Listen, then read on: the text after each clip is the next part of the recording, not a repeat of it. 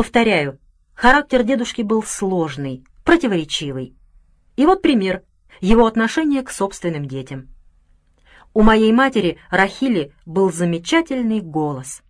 Надо вам сказать, что все рахленки прекрасно пели. Но когда пела моя мать, возле дома собиралась толпа. Все слушали. Один раз даже полисадник сломали. Как-то еще девушкой мама гуляла со своей компанией и запела. А в лесу, как я рассказывал, было полно дачников, и в их числе оказался профессор консерватории из Петербурга. Профессор слышит, как кто-то поет на весь лес, выводит трели, каких он не слышал даже в консерватории. Он встает со своего гамака, идет на этот голос и видит компанию молодых людей.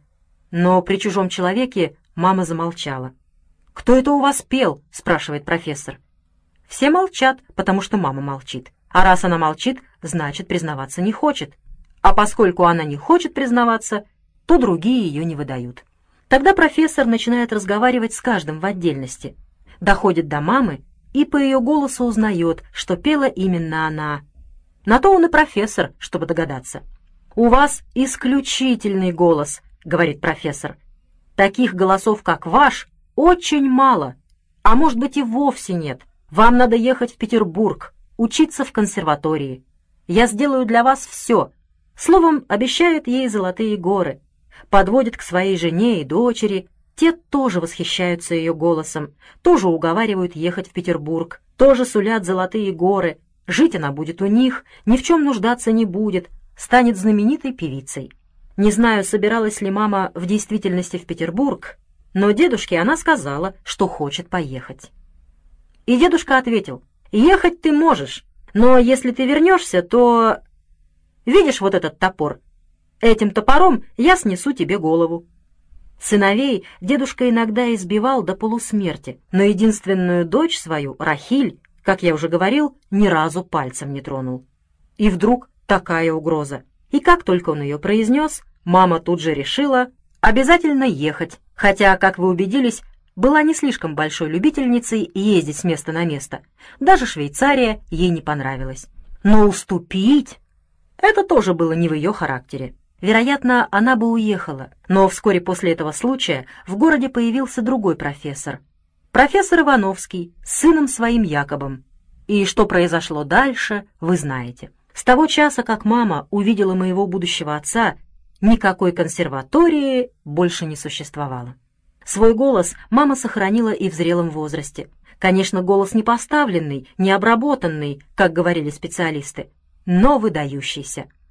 Уже на моей памяти в наш город приезжала одна профессорша, на этот раз из Московской консерватории. Она услышала маму, явилась к нам домой и сказала, «Я из вас сделаю певицу лучше Катульской. Не вы будете слушать Катульскую, а Катульская будет слушать вас». Мама только посмеялась. А Катульская она вообще понятия не имела. И о каком пении может идти речь, уже дети взрослые. Но как в свое время обошелся дедушка с ее талантом, вы убедились. Старшего сына дедушки звали Иосиф. Он был первенец, дедушка очень его любил. Но должен вам сказать, что никого из своих сыновей дедушка так не бил, как именно Иосифа. Бил смертным боем и бил за дело. Во-первых, Иосиф не пожелал учиться. В дом ходил учитель, некто Курас, очень хороший педагог по всем предметам занимался с Иосифом, и сам дедушка занимался с ним, как простой школьник. Да-да, когда приходил Курас, дедушка подсаживался как бы из любопытства. Как бы из любопытства решал задачки, писал сочинения, изложения. И таким образом научился читать и писать по-русски. Получил кое-какие начатки образования. Согласитесь, для взрослого, делового, занятого человека это довольно, я бы сказал, самоотверженный поступок. Итак, в дом ходит учитель Курас, и у Иосифа есть способности. Он все схватывает на лету. Значит, учись на здоровье. Нет, он, видите ли, увлекся голубями. Ничего, кроме голубей, не хотел знать. Гонял их целыми днями. Мальчишка, но у него лучшая в городе голубиная охота. И не просто охота, а предприятие. Он с малых лет делал дела, и первым делом были голуби. Менял, продавал, брал выкуп за пойманных голубей. В общем, делал свой гешефт. И вся его жизнь была гешефт. Он вырос форменным бандитом, творил черти знает что, уму непостижимо. Воровал у дедушки кожу и готовый товар, и у нашего соседа, у шорника Сташенко Афанасия Прокопьевича, тоже воровал кожу. Всех обманывал. Играл в карты, в общем, разбойник. Внешне он был похож на дедушку. Но у дедушки на лице было написано благородство, а у Иосифа из глаз торчала финка. На дедушку было приятно посмотреть, на Иосифа неприятно. Дедушка был умный, Иосиф хитрый и вероломный. Одним хамил, а перед другими подхалимничал. Лозунг у него был такой «Ласковая теля двух маток сосет». Умел улыбаться, и когда улыбался, то это был просто ангел, втирался в доверие к людям, а потом их обманывал. Был у него дружок по имени Хонька Брук, такой же бандит. Работал на дровяном складе, при складе была сторожка с чугунной печуркой. Там собиралась их компания, ночами играли в карты, водили девок, пили водку. Со временем, я думаю, из них бы составилась профессиональная банда, но тут началась Первая мировая война. Иосифа забрали в армию. Ну и в армии он сумел устроиться, влюбил в себя жену капельмейстера, и она заставила мужа взять Иосифа в оркестр, выучить играть на флейте. Так, играя на флейте, он и провоевал всю войну. Женщины его любили, липли к нему. Он был красивый, удалой, умел одеваться. Но с женщинами обращался по-свински. На этой почве возникали разные истории и конфликты. Со своим соседом, шорником Сташенко Афанасием Прокопьевичем, мой дедушка очень дружил, хотя тот был моложе его на 10 лет. Сташенки были хорошие, порядочные люди, и об этой семье речь впереди. Пока скажу только, что старшего сына Сташенко, Андрея, в августе 14-го призвали в армию, и жена его, Ксана, осталась с грудным ребенком на руках. Была, значит, солдаткой, и довольно долго. Андрей вернулся из немецкого плена в 18 году, а Иосиф вернулся из армии в 17-м. И вот рядом красивая молодая солдатка, без мужа. Иосиф, естественно, положил на нее глаз, заходил к Сташенкам, затем за другим, останавливал Ксану на улице и через забор с ней переговаривался. В общем, всем стало ясно, чего он домогается. Ксана на приставание Иосифа не отвечала. Но городок маленький, южный, все на виду. Все видят, как Иосиф вяжется к Ксане. И этот факт ее компрометирует, дает пищу пересудам, как это бывает в провинции, где женщины любят почесать языки. Между мамой и дядей Иосифом произошел разговор при мне. Мама думала, что я ничего не понимаю. Мне было тогда лет пять или шесть. Но дети в этом возрасте очень понятливы, очень чутки и многое запоминают. Помню Иосифа перед зеркалом. Он щеткой приглаживал блестящие волосы, смазанные бриллиантином. «Ты стал чересчур лепиться к Сташенковскому забору», — сказала мама. «Не суйся не в свое дело», — ответил Иосиф, не оборачиваясь. «Позоришь замужнюю женщину». «Еще что скажешь?» «Ты мерзавец и негодяй». «Договоришься», — пригрозил Иосиф. В тот же или на другой день стоит Иосиф у забора, разделяющего наши сады, и разговаривает с Ксаной. Подходит мать. «Ксана, у тебя есть глаза? Возьми коромысло и огрей этого скота как следует, чтобы не привязывался». В саду у Сташенков работали и другие женщины из их семьи. Они это слышат и тоже подходят к плетню. Я думаю, в эту минуту Иосиф был способен убить мою мать но кругом женщины и дети, и у него хватило ума не затевать скандала. Он обругал маму дурой и ушел. Я отчетливо помню, как Ксана сказала «Спасибо вам, Рахиль Абрамовна». После этого Иосиф перестал вязаться к Ксане и к Сташенкам не заходил. Но эта история, к сожалению, ничему его не научила. Была у нас беженка из Бессарабии, несчастная одинокая девушка — Иосиф стал с ней жить. И когда она забеременела, отослал ее в Гомель. Наобещал, наговорил. Она поверила и уехала. А Иосиф вслед за ней посылает в Гомель своего дружка, Хоньку Брука, с деньгами, и говорит, «Передай этой идиотке деньги, и скажи, что я на ней никогда не женюсь. Она у меня не первая и не последняя». И Хонька, бандит, с удовольствием передает ей это слово в слово. Вы представляете себе, в те годы женщина незамужняя, беременная, к тому же одинокая, беженка в чужом городе среди чужих людей. Чего греха таить, мы, мужчины, не святые, особенно когда мы молоды и нам везет на женщин. Но все же есть какие-то пределы, черта, через которую нельзя переступать. Увлекся, сошелся, погулял, но обещать, обещать и обмануть не по-мужски. Не обещай. Если она тебя любит, она твоя без всяких обещаний. Мало того, воспользоваться тем, что девушка одинокая, беззащитная, одним словом беженка, и потом бросить на произвол судьбы, согласитесь, может только негодяй. А Иосиф был негодяй, думал только о себе, о своих удовольствиях, о своей выгоде. Эту историю с беженкой я отчетливо помню. Следовательно, она произошла уже после революции. Может быть, году в восемнадцатом или девятнадцатом. Я знаю ее не с чужих слов. Я сам был очевидцем события и всего, что произошло вокруг него.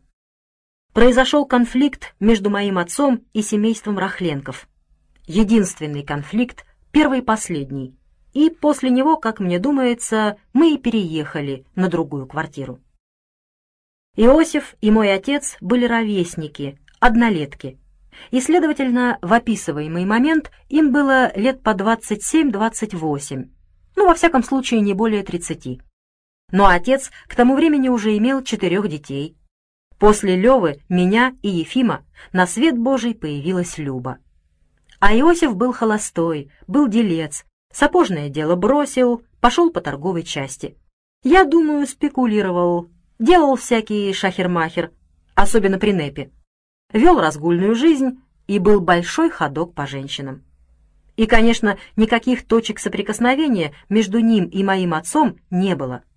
Они друг друга презирали. Но отец, человек деликатный, этого не показывал. А Иосиф, как хам, своего презрения не скрывал. Но оскорблять отца не смел, потому что была еще мать. Она в любую минуту была готова встать на защиту отца, как наседка за птенца.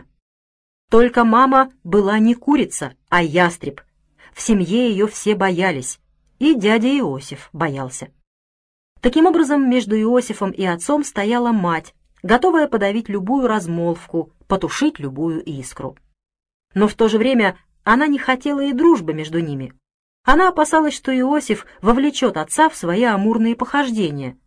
Для Иосифа не существовало ничего святого он с удовольствием насолил бы родной сестре, взяв ее мужа в напарники. И матери приходилось смотреть в оба, чтобы с одной стороны отец и Иосиф не враждовали, но с другой, чтобы не сдружились. О последнем она беспокоилась напрасно. Иосиф был глубоко антипатичен моему отцу. Тем более не могло быть речи о женщинах. Отцу надо кормить детей. Специальности нет. Сами понимаете, какие тут женщины. Но от конфликта мать его уберечь не смогла. Конфликт произошел именно из-за беженки. Никто, конечно, не одобрял поступка Иосифа. Но в том, как осуждал Иосифа мой отец и как осуждали Рахленки, была разница. Отец считал, что Иосиф обязан жениться на этой девушке. Как можно бросить на произвол судьбы собственного ребенка? Для отца долг был на первом месте. Ради долга он мог пожертвовать собой, и требовал он того же от Иосифа. Может быть, в нем говорила и солидарность. Девушка была здесь такая же чужая, как и он сам, одинокая, без родных, без знакомых, и он жалел ее. Рахленки тоже осуждали Иосифа, но не за то, что он бросил девушку в таком положении, а за то, что сошелся с ней. Я слышал разговор по этому поводу между отцом и матерью, они думали, что я сплю, но я не спал и все слышал. Мать рассуждала примерно так. «Мало барышень из хороших семей, на которых можно жениться. Где были его глаза? И где, спрашивается, был его рассудок?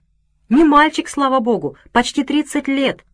Нет, ему понадобилась именно эта несчастная беженка. И она хороша, Думала, наверное, подцепить завидного жениха, только не знала, с кем имеет дело. Вот и влопалась, дура. Конечно, жалко будущего младенца. Ну что теперь можно сделать? Жениться? Какая у них будет жизнь? Разве такую Иосиф будет уважать? Она ему пара? Днем он ее будет колотить, а ночью спать с другими бабами. Это жизнь? Нет, женитьбой подлость не исправишь. Так рассуждала моя мать, и так же думали рахленки, может быть, с некоторыми вариациями. Конечно, Иосиф негодяй, но жениться... Женитьба — не выход из положения. В этом разногласии, я думаю, вам видна разница между моим отцом и Рахленками. Он был человек долго, но романтик. Он витал в облаках, а они твердо стояли на земле и рассуждали реально. Тем более было ясно, что бы они ни думали, как бы ни рассуждали, Иосиф все равно поступит по-своему, и только по-своему. Никакая сила не заставит его сделать так, как он не хочет. И дедушка тоже понимал, что ничьему решению, кроме собственного, Иосиф не подчинится, и потому молчал. Каким был дедушка в молодые годы, вы знаете. Я думаю, в окрестных деревнях немало гуляло парней и девок с раскосыми дедушкиными глазами. А о том, что в соседней Петровке от него у одной крестьянки был сын, которого он признал своим, об этом говорили как о безусловном факте. И думаю, что это действительно было так. В своем далеком детстве я помню смутные разговоры на эту тему. Помню поездки дедушки в Петровку и ночевки там, и волнение бабушки, и потом какие-то денежные дела. Дедушка помогал своей деревенской любовнице и своему побочному сыну. Так что к подобного рода делам дедушка относился довольно свободно и хладнокровно. Он жалел несчастную беженку, но понимал, что нельзя заставить Иосифа на ней жениться, и не надо. Ничего хорошего ни для нее, ни для Иосифа из этой женитьбы не выйдет. Может быть, я и не запомнил бы этой истории. Я был тогда совсем маленький. И таких историй у дяди Иосифа был вагон. Но историю с беженкой я запомнил потому что был очевидцем скандала между дядей Иосифом и моим отцом. И этот скандал глубоко врезался мне в память. Не знаю, что сказал отец Иосифу, не знаю, с чего началось. Если отец что и сказал Иосифу, то, безусловно, в деликатной форме. Но, повторяю, не помню, что именно. Но отчетливо помню разъяренное лицо Иосифа. В ярости он был ужасен, не помнил себя, мог убить человека. Он кричал отцу, «Швабский ублюдок! Ты смеешь меня учить? Кто ты такой? Паразит! Дармоед! Сидишь на нашей шее со своей оравой, бездельник! Ничего, кроме детей, не умеешь делать! Подбашмачник! Немчура проклятая! Есть наш хлеб тебе не стыдно? А мне ты смеешь колоть глаза какой-то шлюхой? Учить нас приехал! Убирайся в свою Швейцарию, швабский ублюдок!» И кидается на отца, а на него, как кошка, кидается моя мать, потому что Иосиф совершенно свободно мог убить отца. Он был драчун, как все рахленки. А отец не то чтобы драться, он в жизни никого пальцем не тронул. И мы, дети, ревем и тоже загораживаем отца. И на шум из мастерской являются дедушка и другие мои дяди, и, услышав слова «швабский ублюдок», дедушка отвешивает Иосифу хорошую оплеуху. Но Иосиф негодяй, кидается на родного отца, на старика. Но тут вступают другие дяди, выкручивают Иосифу руки, и дедушка отвешивает ему еще несколько оплеух, уже не за моего отца, а за самого себя. В общем, произошла безобразная сцена. Она врезалась мне в память, это был единственный случай, когда в дедушкином доме обидели моего отца. После этой истории наша семья переехала в другой дом. Может быть, не сразу переехали, и может не из-за этой истории, а потому что, согласитесь, если у тебя на голове, я имею в виду дедушку, сидят еще семь человек, то это чересчур, и надо обзаводиться собственным домом. Но тогда я был ребенком, это было давно, и мне запомнились только самые главные события. Они спрессовались во времени, и поэтому история с беженкой, скандал с дядей Иосифом и переезд на новую квартиру соединились в моей памяти в одно событие или в события, которые следовали одно за другим, хотя на самом деле они могли быть отдалены друг от друга. Мы купили небольшой домишко на соседней улице. Тогда в гражданскую войну все пришло в движение. Люди разъезжались, съезжались, разбегались, перемещались, и домик мы купили сравнительно дешево, небольшой домик. Зала, две комнаты, кухня, кладовая. Купили удачно, в том смысле, что наш двор почти примыкал к дедушкиному двору. Я говорю «почти», потому что рядом с нами стоял двухэтажный особнячок. В нем жил инженер железнодорожного депо Иван Карлович, из немцев. Важный и строгий господин. У Ивана Карловича был большой фруктовый сад. Мы перелезали через забор, пробегали по саду, опять через забор, и мы на дедушкином дворе. Иван Карлович был этим недоволен, выговаривал моим родителям. Мама раздавала нам подзатыльники. На это она была большой мастер. А отец, как я уже говорил, никогда не тронул нас и пальцем. Иван Карлович очень сердился на нас, на детей. Мы шумели, галдели, доставляли ему много беспокойства. Он даже подозревал, что мы таскаем у него яблоки. Эти подозрения были небезосновательными. Однако моим родителям он оказывал большое уважение. Их уважали все, а отец, кроме того, оказался для него интересным собеседником. К тому же свой, фактически немец, они разговаривали только по-немецки. Для Ивана Карловича это была хорошая практика. Другого человека с таким чистым немецким произношением ему, естественно, было не найти. Иван Карлович снабжал отца книгами из своей библиотеки, тот много читал. Через него и мы с братом Левой тоже пристрастились к чтению. Но, извините, я отвлекся. В последнее время со мной это случается.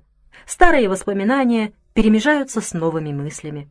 И чем больше старых воспоминаний, тем больше новых мыслей. Тебе кажется, что ты так думал тогда, а на самом деле ты так думаешь сегодня. Итак, о чем я? О дяде Иосифе. Бабушка говорила, будет несчастной та женщина, на которой Иосиф женится. Но представьте, он женился очень удачно. Отхватил жену по себе, и даже больше, чем по себе. Жена его была зубной врач. А что такое Иосиф? Ничего, бабник. Но женщины его любили. Однако врачиха была с характером живо прибрала Иосифа к рукам и заставила обучиться зубопротезному делу. Как у всех рахленков, руки у Иосифа были золотые. Дело он освоил, изготовлял коронки, мосты, протезы и все, что требовалось для пациентов его жены. Дело золотое, в прямом и переносном смысле. В городе были еще два дантиста, но жена Иосифа была лучшим врачом. А Иосиф не только хорошим техником, но и ловким, хитрым, отчаянным. И хотя имел дело с золотом, ничего не боялся. Тем более НЭП. Поставил дело широко, их зубоврачебный кабинет процветал. А когда НЭП кончился, они свою лавочку прикрыли, работали в поликлинике, но дома кресло сохранили, как бы для друзей и родственников. Но в таком городишке каждый друг или родственник – и у районного начальства тоже есть зубы. И когда зубы болят, то кое на что приходится смотреть сквозь пальцы. Тем более все для тебя делается быстро, хорошо, все на высшем уровне. В поликлинике очередь, и если приходит председатель райисполкома или начальник милиции, то она его сажает в кресло, лечит и потом говорит «Приходите завтра вечером ко мне домой». Продолжает его лечить дома, но денег не берет, Упаси Боже, он ее официальный пациент из поликлиники. Никакой частной практики у нее нет. Просто делает любезность, уважение оказывает, освобождает от необходимости сидеть в очереди или проходить без очереди, что, согласитесь, тоже не совсем удобно. Ну а если такое же уважение она оказывает их женам, это тоже естественно. Жены ее приятельницы, Одна врач, другая учительница, третья заведующая библиотекой, словом, районная интеллигенция, ее коллеги и друзья. Их она тоже пользует дома и денег не берет. И если они делают ей подарки, приносят торт или коробку шоколадных конфет, или привезут из Киева какую-нибудь тряпку, в этом ничего предосудительного нет. В общем, ее домашний кабинет был как бы филиалом поликлиники. По-семейному, по-простому, без формальностей, без бюрократизма и волокиты. Но за этим фасадом скрывалась фирма. Частным лицам все делалось за деньги – и если у них не было золота для коронок, мостов и протезов, то золото находилось у Иосифа. Все догадывались, какие деньги загребают Иосиф с супругой. Но Иосиф поставил дело ловко, придраться было не к чему, и никто придираться не хотел. И хотя Иосиф был отчаянный, бесшабашный, жадный до денег, жена его была женщина осторожная, большая дипломатка и его приучила к осторожности. Иосиф ездил за золотом в Харьков, Киев, Москву, даже в Среднюю Азию, но никогда не попадался. Все было шито-крыто. У них были золото и драгоценности, все хорошо запрятано, и прекрасный собственный дом, и хорошая обстановка. Каждое лето они отправлялись в Крым или на Кавказ. Иосиф любил красивую жизнь, по-прежнему любил красиво одеваться, и жена, чтобы была красиво одета. Вкус у него был, этого не отнимешь. Деловой, энергичный тоже не отнимешь. И семьянин стал примерный. Но никому в жизни хорошего ничего не сделал. Все только для себя. Что касается беженки, то, как я узнал много позже, дедушка разыскал ее в Гомеле, помог ей деньгами. И она вышла замуж. В общем, дедушка устроил ее судьбу. Второй сын у дедушки был Лазарь, полная противоположность Иосифу. Фантазер, человек непрактичный, философ, единственный среди рахленков близорукий, наверное, от того, что с детства много читал, даже ночью. Залезет на печку, зажжет керосиновую лампу и читает всю ночь. В итоге носил пенсне и слыл человеком образованным, хотя был скорее не образованным, а начитанным, причем начитанным бессистемно, Читал все, что под руку попадется. Видя такую страсть к чтению, дедушка отдал его в Гомель, в гимназию Ратнера. Была такая частная гимназия с казенными правами. Но оказалось, что настоящих способностей у Лазаря нет. А есть порог, совершенно необычный в семье Рахленков. Этот порог — лень. Родная мать колет дрова, а он сидит и читает газету, как будто так и надо добрый, не эгоист, но лень, понимаете, его одолела. Фантазер, мечтатель и неудачник. Сапожник был средний.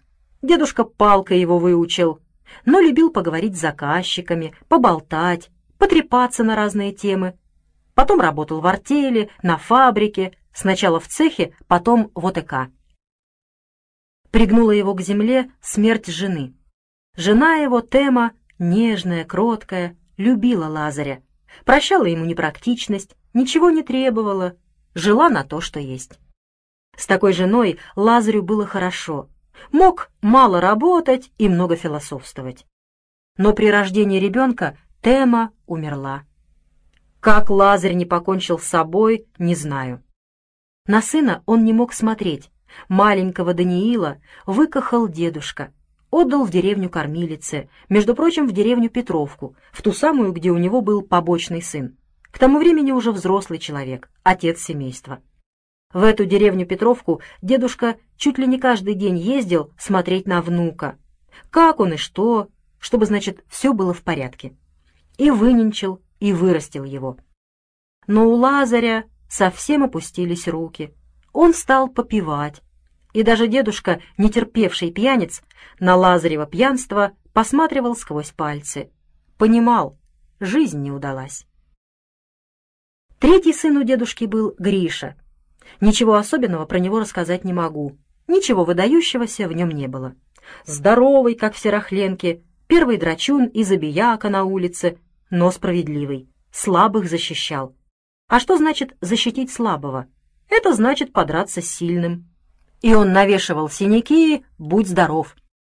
А когда мальчик приходит домой с синяками, у него спрашивают «Кто?» И мальчик отвечает «Гриша Рахленко». Кому жалуются родители? Дедушке.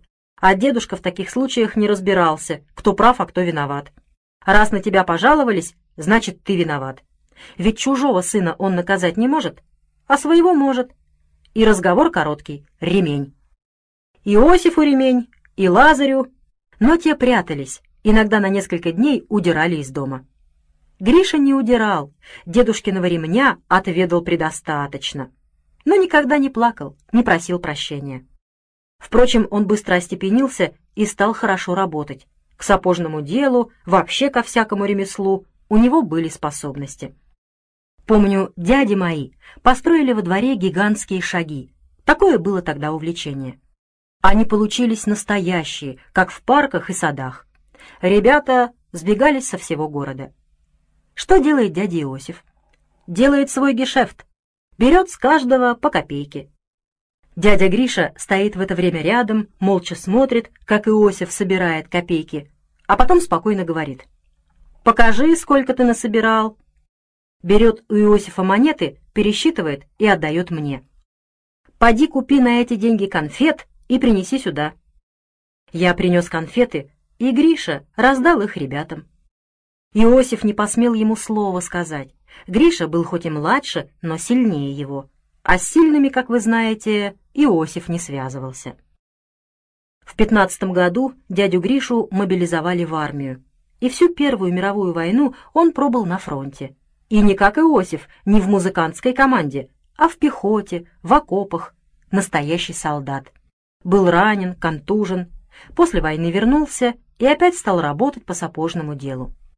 Со временем из него выработался мастер высокой квалификации, спокойный, трудолюбивый, немногословный и по части техники очень, знаете ли, одаренный.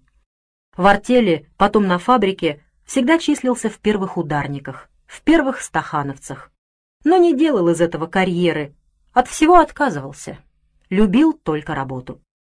Когда фабрика расширялась и механизировалась, он внес много ценных рационализаторских предложений. К ним, как бывает, примазывались ловкачи, но дядя Гриша не обращал на это внимания. Простодушный, нечистолюбивый. Интересы производства были у него на первом плане. Истинный мастер своего дела, передовик в подлинном значении этого слова. Я лично ему многим обязан. Когда я и мой брат Лева стали работать с отцом и дедушкой, то именно дядя Гриша нас учил. И моего отца тоже терпеливо учил. И если я сказала дяде Грише, что он был простой, ничем не выдающийся человек, то, может быть, как раз в этом и была его значительность. Он был человек труда и трудового долга, а на таких людях держится мир. Все дедушкины дети, при всех своих недостатках, иногда довольно крупных, все же что-то унаследовали от дедушки. Иосиф — деловитость, Лазарь — доброту, Гриша — трудолюбие, моя мать Рахиль — властность, волю, целеустремленность. Но ни в ком из них характер дедушки не повторился целиком и полностью. И только один сын поднялся до высоты дедушкиного характера, а может быть и превзошел его, потому что попал в гущу великих исторических событий и был их участником. Этим сыном был дядя Миша, младший из дедушкиных сыновей и младший из моих дядей. Мне уже за шестьдесят, и дяди Миши давно нет на свете. Он погиб, когда я был мальчишкой. Но он озарил мое детство незабываемым светом, дал мне нечто, что я пронес через жизнь. И он стоит перед моими глазами как живой, широкоплечий, бесстрашный, с чеканным загорелым монгольским лицом и добрыми, чуть раскосыми глазами. Во всех рахленках было что-то монгольское, а в дяде Мише особенно. Откуда это взялось, честно говоря, понятия не имею. Увлечением дяди Иосифа были голуби, Лазаря — книги. Увлечением дяди Миши были лошади проскакать на коне в казацком седле, в кавалерийском седле, без седла. За это он готов был душу отдать. Война. Через город проходили кавалерийские части, становились на постой. Дядя Миша дружил с кавалеристами и научился управляться с лошадьми не хуже их самих. Именно с лошадей началась военная карьера дяди Миши. В 18 году с кавалерийским эскадроном он ушел на фронт. Записался добровольцем, дали ему коня, и он провоевал всю гражданскую войну. Фронт проходил по всей России, и дядя Миша исчез из нашего поля зрения и превратился в легенду. Приходили от него редкие короткие письма. Представляете, почту того времени. Письма не сохранились. Из них мне запомнилась только одна фраза. «Домой не ждите, пока не возьмем Варшаву». Он служил в конном корпусе Гая. Корпус Гая наступал на Варшаву. У нас дядя Миша появился неожиданно в кавалерийской шинели, папахе, шпорах, перетянутый ремнями, с шашкой на боку, герой гражданской войны, кавалер Ордена Красного Знамени. Тогда это много значило. Разукрашен был он, как картинка. Быть может, мне это тогда казалось, а может, так оно и было на самом деле.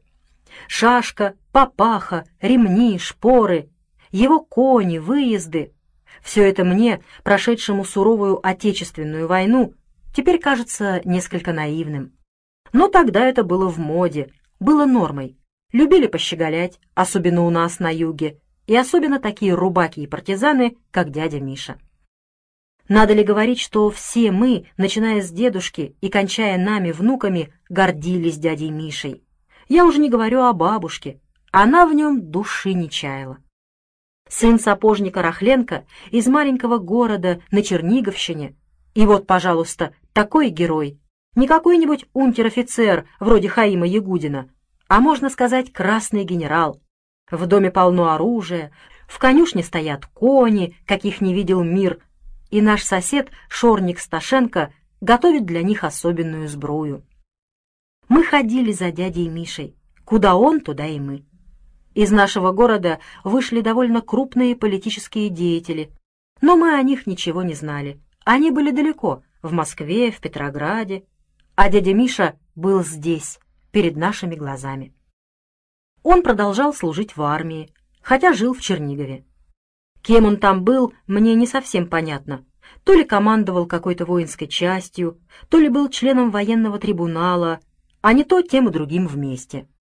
В общем, видный человек в Чернигове. И вот как-то он приезжает к нам в город на денек-другой, родных повидать. Бедняга. Зачем он приехал? Он за смертью своей приехал. Разруха, не было твердой валюты, деньги считались на миллионы. А кому они нужны, эти миллионы? Бумажки. Крестьянин их знать не хотел. Район наш, как я уже рассказывал, скотоводческий. А как покупать скот, если крестьянин этих миллионов не берет? Мясники покупали скот на старые царские золотые монеты, а в то время это преследовалось как спекуляция золотом. Три человека попались, сидели в тюрьме в Чернигове, и им грозил расстрел. Кому кинулись их родные? Конечно, к бабушке Рахленко. Ведь ее сын — главный начальник в Чернигове, Неужели он не выручит своих, можно сказать, земляков, отцов семейств? Допустит, чтобы их дети остались сиротами? И тут, как на грех, как нарочно, приезжает дядя Миша. Бабушка ему говорит, «Освободи этих людей!» Он отвечает, «Я не могу это сделать». Но она умоляет, просит, требует. Добрая женщина, но не понимает, на что толкает сына не понимает, что ему грозит. «Если их расстреляют, — говорит бабушка, — то нам здесь оставаться нельзя. Мы должны отсюда уехать, должны бросить родное гнездо и скитаться не знаю где. Здесь я не смогу смотреть людям в глаза». Тогда дядя Миша говорит, «Если я это сделаю, то мне самому будет расстрел, Бабушка дяде Мише не верит, думает, отговаривается, плачет, настаивает. Ее разжалобили жены осужденных. Она им обещала, и ей, стоящей в семье на втором плане, хотелось показать землякам, что ее слово тоже что-то значит, что ее любимый сын Миша все для нее сделает. Если бы об этих разговорах знали дедушка, дяди, моя мать Рахиль, мой отец Яков, они, конечно, доказали бы бабушке, что она требует от Миши невозможного. Но, к несчастью, эти разговоры были с глазу на глаз. Бабушка взяла с дяди Миши слово ничего не говорить родным. Дядя Миша уступил, не смог отказать родной матери. Освободил этих людей. Пожалел. Он знал их, знал их семьи, знал, что у них дети. И, быть может, их преступление не казалось ему заслуживающим смерти. Не забывайте, ему было тогда 22 года. Мальчишка. Он видел смерть, но видел ее на поле боя. Он был солдат, а не судья. Рубака, щедрый, бесшабашный, отважный, но добрый, справедливый, бескорыстный. В какой-то степени он был искатель приключений, но в хорошем значении этого слова. Это был авантюризм доброго, храброго и отзывчивого сердца. Он мог стрелять, но не расстреливать. Свою доброту он поставил выше железных законов революции и должен был за это ответить. Безусловно, он не был такой дурак, чтобы просто выпустить этих людей на свободу. Они подали на помилование, а дядя Миша до решения в УЦИК, как член трибунала, отпустил их на поруки, чего единолично не имел права делать. И эти люди, выйдя из тюрьмы, моментально исчезли. Подлость, конечно, но каждый спасает свою жизнь как может. Факт тот, что дядя Миша незаконно освободил трех человек из тюрьмы и позволил им уйти от наказания. За это его самого отдали под суд и приговорили к расстрелу. Я думаю, с тяжелым сердцем приговорили. Все свои, друзья-товарищи, все его любили, а председатель трибунала Пиксон, латыш, души в нем не чаял. За такого, как Миша Рахленко, он мог отдать десятерых. Но это были железные люди. Революционный долг для них был выше всего, и они приговорили дядю Мишу к расстрелу. После вынесения приговора Пиксон пошел к дяде Мише в камеру. В тюрьме дядя Миша вел себя прекрасно. Шутил, пел. Голос у него был хороший, как у всех рахленков. И вот латыш Пиксон, председатель трибунала, подходит к нему и спрашивает. «Скажи, Рахленко, чего ты хочешь?» «У меня есть кое-какие долги», — отвечает дядя Миша. «Сапожнику, портному, другим. Хотел бы с ними рассчитаться».